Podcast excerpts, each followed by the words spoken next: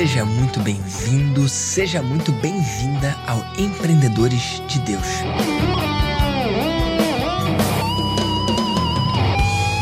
E nesse episódio você vai conhecer a história do Pyong. Ele é empresário, youtuber, mágico e hipnólogo. E analisando a carreira dele, olhando hoje, é fácil acreditar que sempre foi assim, mas você vai ver na prática que tudo que hoje é grandioso começou um dia pequeno. E como que esse cara que tem uma carreira admirável passou por altos e baixos nessa jornada e sempre pôde contar com Deus nessa caminhada. Então com vocês, Pyong. Fala galera, aqui é o Pyong, sou empresário, youtuber, mágico, hipnólogo, formado em direito, corretor de imóveis. Já fiz várias coisas nessa vida. Tô aqui para bater um papo informal com vocês, compartilhar um pouco da minha história e da minha fé, da minha história com Deus, do meu relacionamento com Cristo, que começou lá atrás e foi essencial para minha vida. Acredito que seja essencial para todos desenvolver esse relacionamento com Cristo. É, eu nasci em berço cristão, meus avós que se converteram, então eu sou a terceira geração de cristãos na família, de 44 gerações que a gente tem registro do nosso sobrenome. Então eu cresci dentro da igreja, eu sempre fui ativo, participei de todos os é, retiros espirituais, Natal, Ano Novo, dias especiais. Minha vida era dentro da igreja. Inclusive eu dançava break, eu treinava dentro da igreja que eu frequentava. E depois de um tempo fui crescendo dentro da igreja, virei professor de escola dominical. Então por muito tempo eu estive ativo bem mais constante, né? Né na igreja, nesse universo. E aí começou toda a carreira, começou a ficar corrido. Eu não cumpria direito os meus deveres, eu preferi deixar de lado para que outra pessoa pudesse se dedicar ao máximo.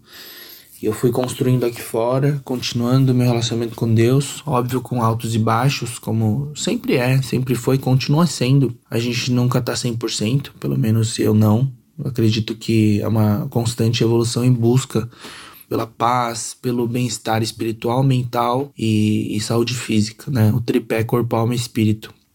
Mas eu vou compartilhar um pouco da minha história. É, talvez você conheça, por isso vai ser um, mais um resumão.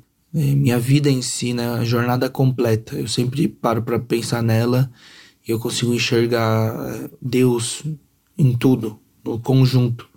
Muita gente acha que é uma virada de chave, que é algum momento, talvez seja para alguns, mas para mim não foi. Sim, um momento que você simplesmente virou a chave e agora eu sou de Cristo ou me converti. Porque quando a gente é criança, a gente não tem escolha, né? A gente meio que vai no que os pais vão ensinando, e aí você vira adolescente, começa a questionar as coisas, e de repente você tem a autonomia, o livre-arbítrio, a liberdade de fazer as suas escolhas, suas decisões. É, meus avós eles vieram para o Brasil porque estavam falando que o Brasil era a terra das novas oportunidades. Aí vieram em busca de novas oportunidades para trabalhar, prosperar. Passaram muita dificuldade, né? A Coreia passou por um período de guerra e dominação do Japão, então lá era bem complicado. E aqui no Brasil vieram meus avós e meu pai e meu tio. Então eram dois filhos dos meus avós. Então só os quatro vieram aqui. É, não falava língua, não tinha documento, não pôde estudar. Então era desafio e dificuldade atrás de dificuldade. Passaram muitos problemas, eles foram roubados, já tomaram golpe, tanto dos próprios coreanos como dos brasileiros. Mas eles sempre mantiveram a fé e se dedicaram, né, mantendo os princípios, sem prejudicar ninguém, sem passar a perna em ninguém. Acho que isso foi uma coisa que eu herdei, os princípios muito fortes, princípios cristãos que a minha avó ensinava pra gente. E é isso que me manteve até hoje em pé, seguindo é, a vida, apesar de tudo. Porque meu pai, ele casou muito cedo com a minha mãe por causa da gravidez. Então foi uma gravidez não planejada e eles foram forçados a casar muito cedo. Eu acredito que eles não tiveram muito tempo de se conhecer e aí toda aquela confusão, numa época que já era complicada financeiramente, eles foram forçados a casar. E aí logo em seguida eles se divorciaram. Então, eu não lembro quando que foi exatamente, lembro que quando era criança eu ficava uma semana com ela, uma semana com ele, mas ambos estavam ocupados trabalhando, é, tinha que pagar a conta, sustentar a casa. Então era raro passar tempo com eles ou ver eles. E a infância foi assim. Quando eu fiz oito anos de idade, meus pais eles resolveram juntar de novo para dar uma nova chance, né, para criar os três filhos. Na época, logo depois de mim, eu nasci em 92, o meu irmão nasceu em 94 e o outro em 95. Então eles foram meio que colados, seguidos e juntou nós três, eles de novo. Parecia que tava tudo ok, passou uns meses, eles discutiram, brigaram de novo. É, nem lembro quanto tempo a gente ficou junto, mas eles discutiram, gritaram uma noite. No dia seguinte, minha mãe tinha ido embora. Então, minha mãe foi embora, ela simplesmente desapareceu sem falar com a gente. E desde então, eu não tenho contato. Não sei, não tenho notícias. E aí, meu pai, na mesma época, teve um sócio que deu um golpe nele, que roubou dentro dos negócios. E minha mãe indo embora, o sócio acontecendo, já devia ter alguns outros problemas. Ele afundou numa depressão profunda. Ele parou de trabalhar, parou de arrumar a casa, parou de pagar as contas, parou de fazer comida pra gente. Ele dormia, bebia, saía, voltava, dormia e ficou nesse ciclo durante meses. É, começaram a levar os móveis que não estavam sendo pagos. E a gente viveu assim um tempo. Eu lembro exatamente quando levaram a TV, porque não estava sendo pagas as prestações. Aí acho que ferro de passar levaram. E foi afundando cada vez mais. Eu fiquei meses cuidando dos meus irmãos. É, por ser irmão mais velho, acho que eu tive que. Tive mais noção da situação e falei, putz, preciso cuidar dos meus irmãos. E aí eu levava eles para brincar um pouquinho, comia o que tinha da geladeira ou coisa vencida no armário, é, tirava dinheiro do cofrinho para comprar coisa no mercado da frente, mas não tinha muita noção, né? É, saía comprando besteira para comer, que eu tinha 9 anos de idade. Até que um dia meus avós vieram visitar nossa casa, para visitar assim, os pais do meu pai. Eles viram a situação, a casa vazia, bagunçada, suja, não tem ninguém, e só o meu pai dormindo.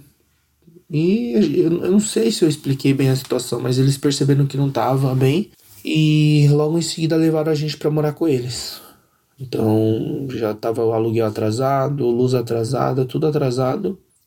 E lembrei de uns vizinhos agora, o Beto e o Thiago, que até tentaram ajudar, mas não rolou, porque meu pai tava, tava muito doente. Só bebia e fumava. Fumava três maços de cigarro por dia, uma garrafa de uísque por dia. E a gente foi morar com meus avós. Por isso que eu sou tão apegado aos meus avós. Minha avó, meu avô sempre tiveram muita fé, oraram muito, nossa, trabalharam muito, batalhavam muito. Na época eles tinham 60 e poucos anos, eles ainda trabalhavam de 16 a 18 horas por dia.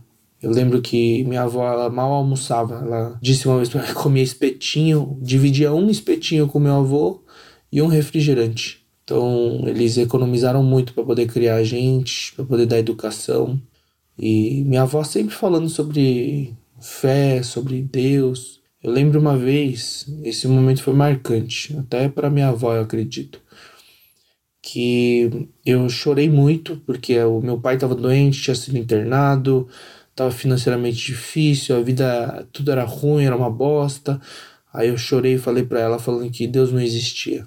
Falei, Deus não existe, porque se Deus existisse, a gente não estaria vivendo assim. Eu era criança e passei por essa fase é, para logo em seguida, depois de um tempo, meus avós, eles não conseguiam, mal viam o nosso rosto, porque trabalhavam, saía de manhã cedo antes da gente acordar e voltava fim da noite, madrugada, e a gente já estava dormindo. E meu pai continuou dormindo, bebendo, sem voltar a trabalhar. Isso ele estava com 34, 33, 34 anos, era bem jovem. Aí, meu tio, irmão mais novo do meu pai, ele analisando um pouco, pensando na situação, ele resolveu levar a gente para criar. Mas só para contextualizar, o meu tio, ele também casou cedo, teve filho cedo, ele tinha dois filhos, mas estavam com a mãe, porque tinha separado. Então tivemos problemas no casamento de ambos. É, e sempre minha avó falou, cara, ter que casar certo, ter que casar com a pessoa certa. com calma, ter que orar muito, porque o casamento ele é muito importante. E ele acabou destruindo, né, as duas famílias. Então, meu meu pai divorciou, aí minha mãe foi embora, o meu tio divorciou, os filhos estavam com a mãe. O meu tio estava morando sozinho. E ele resolveu levar a gente para cuidar, para criar, sem o consentimento do meu avô, que ficou bravo. Mas meu, meu avô não podia fazer nada, que não tinha tempo para criar a gente, para cuidar da gente. Então meu tio levou a gente enquanto ainda meu pai estava vivo. E aí de final de semana a gente ia visitar meus avós e meu pai. Sábado, domingo, ia para a igreja juntos. É, e ficou nessa rotina durante um tempo. Meu pai foi internado no hospital algumas vezes. Eu lembro de uma vez específica que foi bem chocante para mim. É, meu pai perdeu a memória, não sabia quem era, teve um surto, não queria sair de casa, tava com medo de ir para a porta da casa porque falou que tinha alguém que queria pegar ou matar ele. E nossa, foi foi bem complicado. Na verdade, nem lembrava disso. Tô falando aqui contando a história, lembrando de algumas partes bem específicas. E aí, depois de três, quatro vezes internado no hospital, ele estava precisando de transplante de fígado no Hospital das Clínicas. A gente não tinha condição de pagar hospital particular nem nada. Tava na fila no hospital público.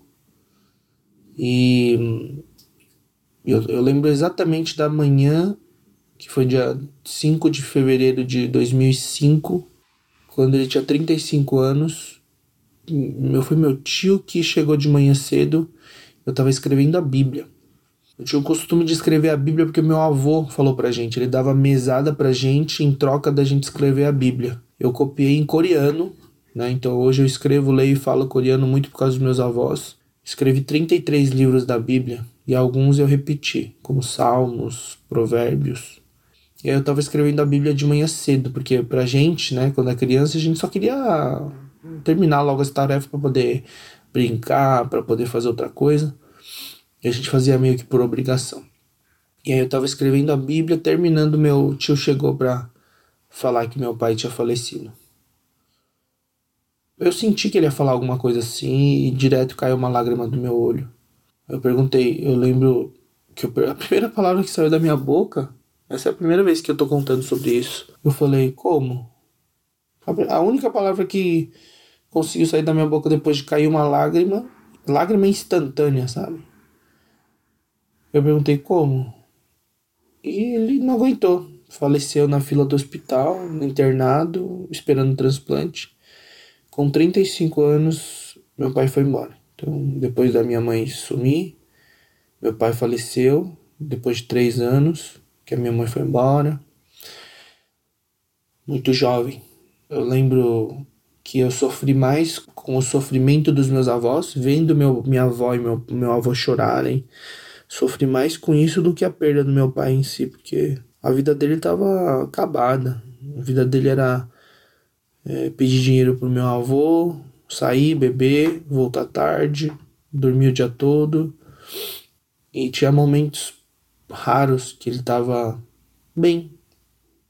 Lembro que uma noite ele ensinou a gente a jogar poker eu aprendi poker com meu pai, com moedinhas. É, sim, foi, foi bom a época. Eu aprendi natação com meu pai. Ele era professor de Kenjutsu, aquela espada de bambu, né? Shinai que fala. Ele era muito bom, ele era semi-profissional de golfe, então ele era muito inteligente e muito talentoso, mas acabou se perdendo por causa de desafios na vida. Não teve estrutura de saúde mental. Por isso que hoje eu prezo tanto pela saúde mental das pessoas, meu propósito e missão estava nisso, tá nisso, né? Agora replanejando um pouco qual é o caminho. Mas eu perdi meu pai para depressão, que lá não se falava o nome depressão.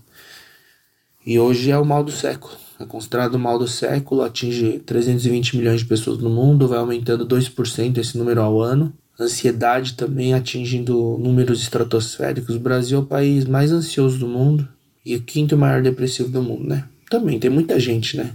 Também tem isso. Mas voltando, então a vida era complicada. Era desafiador. E na época eu ficava questionando Tanto que em algum momento eu falei para minha avó, né, que Deus não existia, que eu chorava e ela chorou junto. Ela falou que não tinha. Não lembro bem o que ela falou, mas acho que ela falou que não tinha nada a ver o que eu tava falando. E seguimos a vida. E morava com meu tio. E aí, meu tio me colocou para trabalhar muito cedo. Num trabalho de meio período, três, quatro vezes por semana, numa imobiliária. Para eu aprender sobre o mundo, sobre a vida. Que o meu tio passou por muita dificuldade, meu pai não puderam estudar. Falou ter que aprender desde cedo. Foi positivo para mim. Trabalhei como office boy nessa imobiliária com 12 anos de idade entregava correspondência, ia para banco, pegava metrô, ônibus. Para mim era novidade pegar metrô, ônibus sozinho. E fiquei um ano lá, depois eu passei por montagem manutenção em rede de computadores. Meu tio possibilitou que eu fizesse um curso para ter noção. Então meu tio foi um cara muito esforçado, dedicado, né? Hoje eu chamo ele de pai, ele que me criou, junto com meus avós. E criou, começou a criar cinco filhos, né? Não falei, mas assim que ele pegou nós três para criar, ele brigou na justiça para ter a guarda dos dois filhos e conseguiu. Coisa rara, né? O pai pegar a guarda dos filhos. E começou a criar cinco filhos sozinho, sendo que já era complicado a situação financeira, não era tão boa. Tinha uma lojinha de gravata, de importados, era de gravata, predominante. No Bom Retiro, né? O bairro dos coreanos, que já foi italiano, judeus. E seguimos assim. Trabalhei desde cedo, passei por escritório de programação. Depois eu, eu mesmo encontrei um emprego numa gráfica, com 15 anos mais ou menos. Com 16 eu virei gerente dessa gráfica. Eu aprendia rápido as coisas. Tanto que na mesma época eu comecei a fazer mágica. Em dois, três meses eu era um dos caras mais habilidosos do Brasil não sou eu que tô falando isso. Mas eu conhecia todos os mágicos. E eu tava fissurado na mágica. Então virou uma paixão para mim. Talvez uma válvula de escape ou gostava de chamar a atenção das pessoas. E por isso que eu dançava break. Fazia dança de rua. E eu gostava de chamar a atenção das pessoas. Quando eu vi que a mágica chamava mais atenção, comecei a fazer mágica loucamente. Respirava mágica 24 horas. Eu me dedicava. Minha vida era o break antes, então eu sempre tive esse perfil. Quando eu gosto de algo, quando eu me apaixono por algo, eu mergulho de cabeça. Aquilo é minha vida. É final de semana, o que, que vai fazer? É ir pro metrô treinar, dançar. Dia de semana, sobrou um tempinho, para no metrô lá onde as galera se reúnem e vai dançar. E sexta-feira, dançar. Domingo, dançar na igreja. Então, eu sempre me dediquei muito ao que era apaixonado que acho que no começo era dança, mas no fim era estar no palco, chamar atenção. A mágica eu me dediquei muito. Em um ano eu fui convidado para ir pro programa do Silvio Santos, que lá é o que mudou minha vida. Que lá eu coloquei, quando eu pisei no Silvio Santos, é, não nele, né? Mas no SBT, eu vi toda a estrutura de TV, eu falei, cara, é isso que eu quero. Quero fazer algo que eu amo. Quero ser artista. Eu quero ser famoso. Nem sabia se eu queria ser ator em Hollywood, se eu queria ser apresentador. Eu falei, quero ser famoso, quero ser conhecido e quero fazer algo que eu amo. E lá é muito esquisito. Estranho, ou curioso. Eu tive uma plena convicção de que eu alcançaria. Eu não sabia o como, mas eu, eu não sabia o caminho nem o como, mas eu tinha plena certeza de que aconteceria. Acho que isso se chama fé. Né? Quando a gente tem certeza das coisas que a gente não sabe, não enxerga, não vê, não sente. Talvez sente, né? Mas lá eu decidi que seria artista famoso. E na mesma época, olha que é um mundo paralelo, né? Tinha realidades paralelas, porque é, ao mesmo tempo bateu uma crise forte no Brasil, começaram a fechar as lojas, o comércio não ia bem voltei para trabalhar com minha família. Larguei a gráfica, voltei para trabalhar com minha família é, numa mercearia. Era loja de roupa, fiz, a, fiz, fiz toda a transição para mercearia quando tava com quantos anos? 17 para 18, 18 para 19.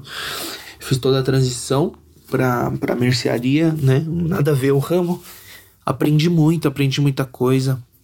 Cara, foi chato para uma criança um adolescente ficar vendo sobre CNPJ, sobre fornecedor, vigilância sanitária. Cara, aprendi muito. E eu agradeço hoje a Deus, ao meu tio, que me educou tão bem. Não foi perfeito, mas ele fez tudo que ele pôde e as pessoas só entregam e dão o que elas têm. Então, ah, foi do jeito dele, mas eu compreendo. Foi duro, foi complicado, foi chato. Preferia ser criança e adolescente, mas tive que amadurecer rápido pelos desafios que a vida me trouxe. E aí, comecei a trabalhar 13 horas por dia. 13 horas. Eu abria 5 da manhã porque tinha que receber produto fresco todo dia. Produto fresco. É, abre às 5, 5 e meia, mas tem que acordar antes para tomar banho, para fazer as coisas. E aí acordava umas 5, 4 e meia. Abria a mercearia e esperava todo mundo chegar. Uma coisa que eu não questionei na época é por que, que eu tenho que abrir? Aí eu abria, entrei na faculdade por obrigação, por pressão da sociedade, da família, das pessoas, porque ainda é assim a mentalidade, né? Aí se você não fizer faculdade, você não vai ser um Zé Ninguém. Você é um bosta, você não vai ganhar dinheiro, você vai ser pobre. Tem que ser advogado, médico, engenheiro. E a real é que em todas as profissões e talentos tem muita gente que ganha muito dinheiro seja entretenimento, seja dança, seja mágica, seja advogado que ganha mal, ganha bem, engenheiro que ganha bem, ganha mal, médico que ganha bem, ganha mal. Então, é uma grande mentira. Mas minha família falava: você tem que ser o primeiro a fazer faculdade. Você tem que mudar de vida. Aí eu consegui bolsa de 100% numa faculdade conversando com uma pessoa. Cara, eu expliquei a situação da minha vida para uma pessoa que foi bênção, que é o, é o Márcio, Márcio Bico. Ele conseguiu 100% de bolsa na universidade para mim. E eu me formei em direito, né? Só para contextualizar, me formei, entreguei o diploma pro meu avô de presente para ele pendurar na parede e tchau, fui viver minha vida, viver minha vontade, meu chamado, meu sonho, né? Vida seguiu, trabalhando três horas por dia, dormindo pouco fazendo faculdade que eu não gostava. Às vezes eu cabulava a aula para ficar dançando break.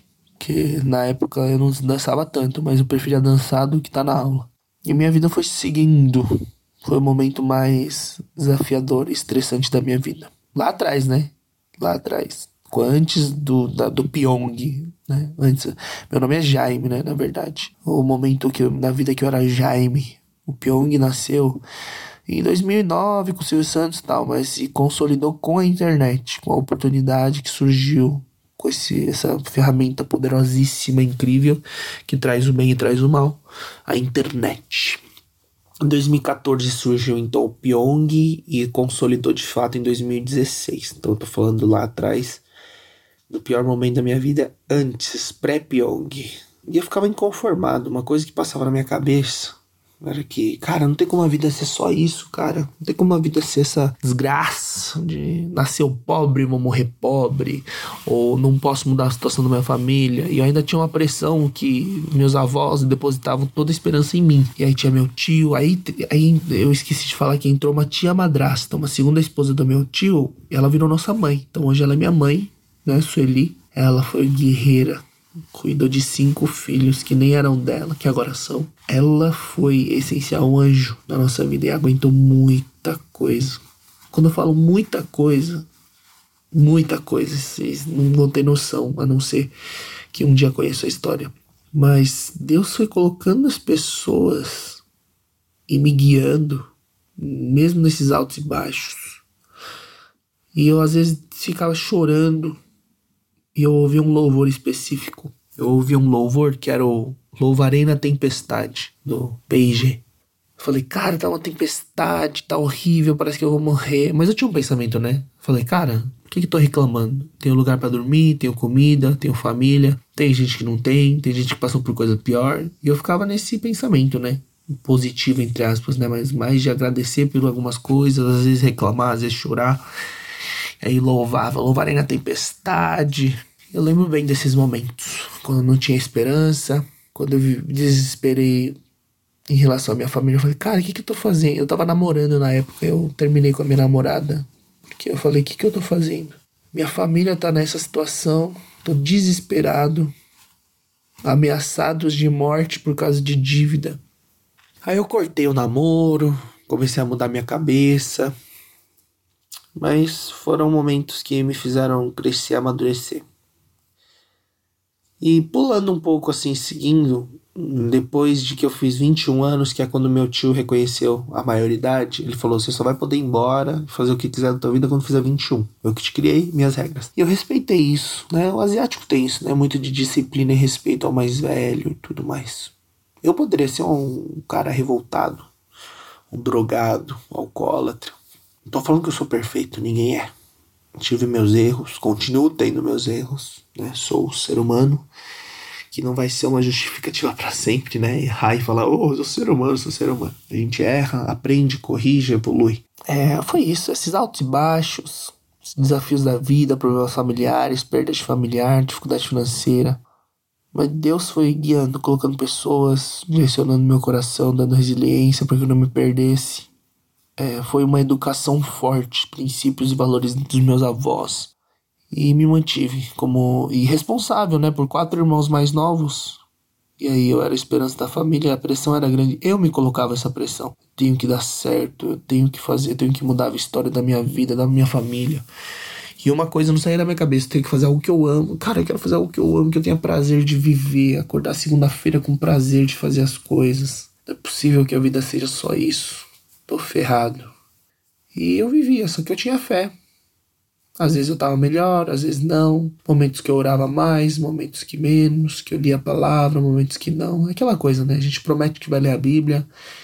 Eu vou ler a Bíblia inteira no ano. Aí lê três dias e para.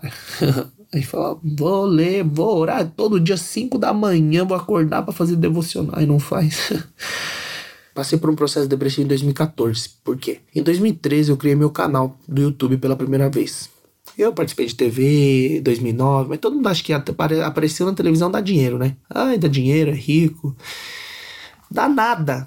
Ninguém recebe pra ir lá no dinheiro se não for contratado da casa. Então eu fui na CBT um ano, aí fala, nossa, Pyong tá na TV. Então, 2009, 10, 11, 12. Eu participei de Faustão, ganhei se vira nos 30.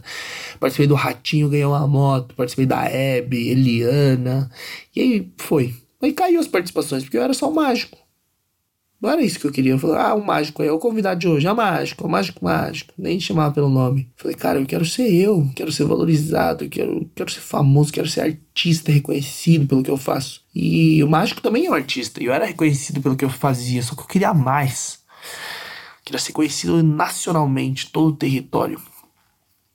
E aí, em 2013 criei meu canal no YouTube porque eu vi as tendências, né? Tem que ficar ligado nas tendências para onde o mundo tá indo. Aí eu vi a internet como uma oportunidade de crescer, de evoluir. Falei, já que não sei como ficar famoso, como entra na TV, quem contrata, quem decide, eu vou pra internet. Comecei a criar conteúdo. Aí, seis meses, 40 mil inscritos. Nossa, a gente tava voando na época, porque hoje é a mesma coisa que fazer 400 mil em seis meses. Hoje é a mesma coisa. E na época não tinha. A concorrência era menor, porém era desafiador, né? Não existia um consumo compulsivo, todo mundo via YouTube, todo mundo consumia internet e redes sociais. Só que depois de seis meses, conflitos na equipe, conflitos no time, quatro pessoas, mais eu, cinco pessoas. Um no trabalho, um faz aquilo, outro aquilo, princípios e valores diferentes. Aí já aprende a primeira lição no mundo dos projetos business. Desfizemos a equipe, o projeto foi por água abaixo. De janeiro de 2014 me peguei, entre aspas, né, depressivo. Porque não foi uma depressão profunda igual do meu pai, mas foi um processo depressivo durante meses que eu fiquei. Agora não tenho mais esperança. Perdi as esperanças da minha vida. O único raio de luz e esperança que eu tinha. Aí minha avó sempre mantendo o amor, a fé, a oração, o carinho do lado. E eu tava ajudando ela na época. Nossa, eu lembro que eu sentia vergonha. Não de ajudar ela, mas de estar tá com 20. Quantos anos? 22. Não, tava com 23 anos. Dependendo de mesada da minha avó. Né, de uns 22 anos, dependendo de mesada e ajudando ela carregando peso, dirigindo para ela, para lá e para cá, carregando saco nas costas, de roupa. E ela me dava esperança, sempre estava feliz, sorrindo, aquela paz que ela sentia. E eu via que era reflexo de Deus, do relacionamento dela com Deus, da fé dela. Era incrível. Ela sempre foi uma luz para toda a família. Ela foi um dos alicerces. Ela foi firme, forte. e com bondade, sem passar perna nos outros, apesar de a gente ter, deve ter sofrido uns dois, três golpes e uns dois, três roubos assim gerais, né, grandes, mas não desanimou. E aí fui buscar me aproximar de Deus, orar, refletir, pensar. Aí eu falei, poxa, eu já fiz uma vez, aprendi várias coisas. O que eu vou largar agora? Ficar olhando pro teto, depressivo. Vou, vou criar outro canal, vou começar do zero, vou ter coragem e vou chamar um sócio que trabalhava mais e que era amigo de infância da igreja. Aí eu chamei ele e a gente criou o canal. Só que eu enrolei para começar. Demorei quatro meses escrevendo roteiro. Eu queria um roteiro perfeito, tudo perfeito. Aí aprendi uma lição muito importante. Feito é melhor que perfeito. Eu aprendi isso na prática. Né? Essa frase não é de algum livro, nada. Eu falei, cara, é melhor fazer do que deixar perfeitinho. Vamos começar, vai perder o timing. Por pouco eu não perdi o timing, cara. Da geração, da terceira, quarta geração do YouTube. Por pouco. Me conectei com pessoas boas, comecei o canal, comecei a crescer, explodir seis meses, 200 mil inscritos. Do final de 2015, um milhão de inscritos. No dia 31 de dezembro, 2016 comecei a hipnose. A hipnose me apaixonei pela possibilidade de tratar, ajudar as pessoas com doenças, problemas, depressão, ansiedade. Aí começou a surgir uma faísca. Falei, cara, mente humana. Puta desenvolvimento do, da mente, das pessoas, saúde mental. Pirei, comecei a mergulhar de cabeça em como tudo que eu me apaixono. Dança, mágica, e todas eu consegui prosperar. Chegar no topo YouTube. Passei pela televisão, não cheguei no topo, mas não conta, então YouTube. Aí entrou hipnose. Fiz treinamento atrás de treinamento, fui atrás de todos os cursos, ferramentas, aprendi com os melhores do mundo. E aí viralizou os vídeos, comecei a fazer conteúdo, quem diria? Hipnose, uma coisa que tava. que parece que é ocultismo, bruxaria, ou poder, ou nada a ver, ou não existe, alienígena, sei lá. E aí eu consegui revolucionar o mercado da hipnose e transformar o Brasil na maior potência da hipnose do mundo. Como assim, cara? Eu, eu, eu, eu não fiz nada demais. Eu só me dediquei, eu plantei a semente. Deus foi me guiando. Quem, quem diria que a hipnose ia cair no meu colo para falar, tó, divulga aí. Leva para as pessoas, explica com clareza, traz com leveza, diversão. E aí eu, eu comecei a dar treinamento, comecei a fundar o Instituto Quasar, comecei a dar treinamento e formar hipnoterapeuta para escalar o processo, para ajudar as pessoas, né? Eu com meus 20, minhas 24 horas não dá para fazer, tem que escalar o processo, tem que alcançar mais pessoas e trazer essa solução, esse combate ao mal do século. Segui assim durante um tempão. É, pulei muita coisa. Eu cheguei em momentos e lugares e realizações que jamais imaginei. Corri com a tocha olímpica no Brasil. Tenho essa tocha em casa. Virei personagem da turma da Mônica.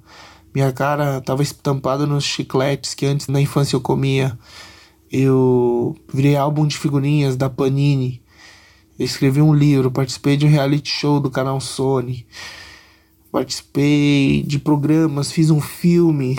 Nossa, cara, tanta coisa aconteceu. Que coisas que eu queria muito, coisas que eu nem imaginava. E parando para avaliar, né? Eu, um coreano de uma pequena comunidade, ainda era o pobre, era o maluco, era o, o perdido, né? Era o perdido que fazia mágica, que não estudava, que era vagabundo, que sonhava demais, que, que era torto, né? Eu era o esquisito. E como a gente era pobre, a gente também não tinha muitos amigos ricos, asiáticos, ou que pudessem dar suporte, ajudar, incentivar. Eu nunca ouvi a palavra empreendedorismo antes dos meus 23 anos. Eu acho isso um absurdo, né? Eu achei que não ia morrer pobre, nasci pobre, não morrer pobre. Mas eu sempre tive um objetivo, um sonho, dedicação pelo que eu tinha paixão. E eu fui evoluindo, crescendo. E aí quando eu paro para imaginar e pensar na minha trajetória, em tudo que aconteceu, nas coisas impossíveis improváveis, sendo que eu não tinha contato, não tinha nada, não era ninguém. Quer dizer, eu sou filho de Deus, tá? Mas como não? Cara, eu vejo Deus em tudo. Não vejo em um momento, eu vejo em toda a trajetória. É, coisas boas, ruins aconteceram, mas foram para formar a pessoa que eu sou hoje, para me trazer onde eu tô hoje. É, em algum momento, Jesus começou a fazer parte de uma forma natural da minha vida. Acho que é uma busca de cada um, individual, constante. E minha fé fortaleceu, e uma coisa que ficou inabalável na minha cabeça é, é a fé em Cristo, na salvação, na palavra de Deus. E isso traz mais leveza, né? Quando a gente descobre isso, quando a gente tem essa fé plena e absoluta. Não vou falar que não tive piores momentos. Piores momentos, assim, eu passei depois dessa fase. Cara, joguei muito dinheiro fora nos últimos anos. Não por besteira, mas em apostar por coisa inútil, me desviar de valores, princípios, não coisas do mal, mas por exemplo, coisa que eu não faria de conteúdo. Uma época fui lá, não, vamos pra ostentação, vou pra mansão. Uma mansão de 4 mil metros quadrados, é isso. Fiquei seis meses nessa doideira. Aí, não, vou fazer um time de esportes eletrônicos. Era uma boa aposta, mas não tava no momento, no timing. Então, queimei dinheiro nos últimos anos. Muitos milhões. Mas, vivendo e aprendendo. Essa vida aqui, que é um milagre, né? A vida já é um milagre por si só, quando a gente acorda. Ser grato por tudo, aprender com os erros, evoluir. E ainda nessa jornada, nessa caminhada, tá longe de ser perfeito meu relacionamento com Deus. Tá longe. É, estive melhor. Tô me reconectando agora, assim, muito Passei por um período loucura na minha vida. Imagina como foi 2020. Pandemia, Big Brother, meu filho para nascer, meu filho nasceu, voltei do Big Brother, quarentena, pausou tudo, loucura. Foi loucura. Se teve para alguém foi muito louco esse ano, tipo, uma situação, acho que uma das únicas situações que é a única no mundo de tá esperando o filho, loucura, exposição, mídia. Fui eu. Mas, novamente, aprendi, fortaleci, estou voltando, evoluindo. E isso vai ser constante até das nossas vidas. O importante é Deus estar como não só como prioridade em primeiro, porque quando você coloca Deus em primeiro, aí tem momentos que você ama teu, teus pais, você ama, mas você deixa eles de lado. Então acho que Deus, Jesus, né, tem que estar no centro de todas as coisas, em todos os momentos, em todos os lugares, não em primeiro lugar. Você fala, ai, tá Deus em primeiro lugar. Aí você fala isso, mas, por exemplo, se for traduzir, vocês amam, você ama seus pais? Óbvio que você ama seus pais. Mas quando que você visita eles? Quando você para pra ver? Quando você para pra conversar? Fazer um, uma videochamada? E aí eles ficam de lado, passa a vida, vai passando, outras coisas importantes que nem são tão importantes, trabalho, amigos, coisas que dispersam energia, e a gente deixa o importante de lado. Então hoje eu me esforço para pensar nesse Jesus como centro de todas as coisas, palavra de Deus, a Santíssima Trindade. E eu vou vivendo. Estou numa jornada, eu sinto que eu sou muito mais velho do que, do que eu sou. Hoje eu tô com 28 anos, perto dos 30. Mas tudo bem, tô falando que você é velho, que você é novo. Eu me sinto mais velho, não, e, mas que eu vivi muita coisa, passei por muita coisa.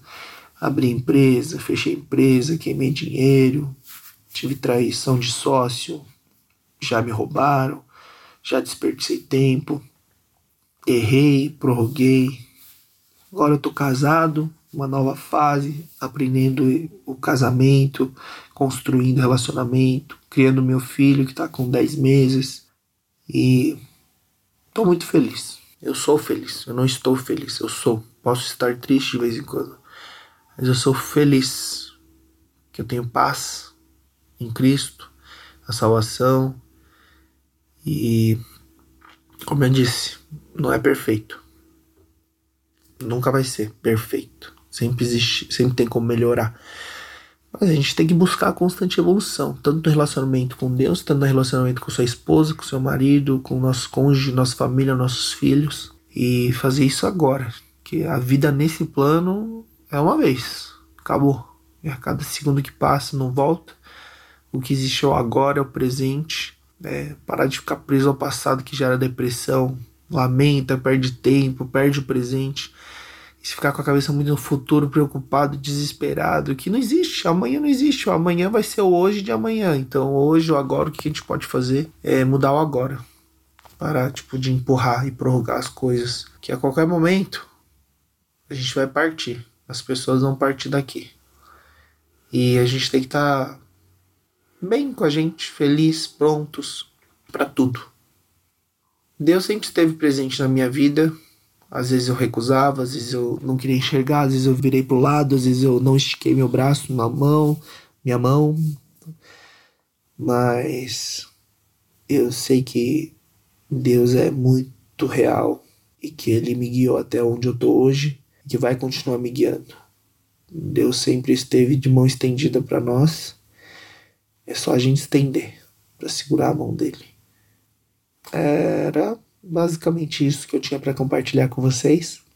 Que Deus abençoe muito vocês nessa jornada, nessa aventura chamada vida, altos e baixos, obstáculos, mas que tudo vai passar, tudo é passageiro, daqui nada a gente leva, a qualquer momento a gente pode ser chamado para ir embora. Então, deem valor ao que é importante de fato, pro, ao longo prazo, a vida eterna. É isso? Família, Deus, amigos, muito amor, muito amor, muitas coisas. Não sei bem como finalizar aqui.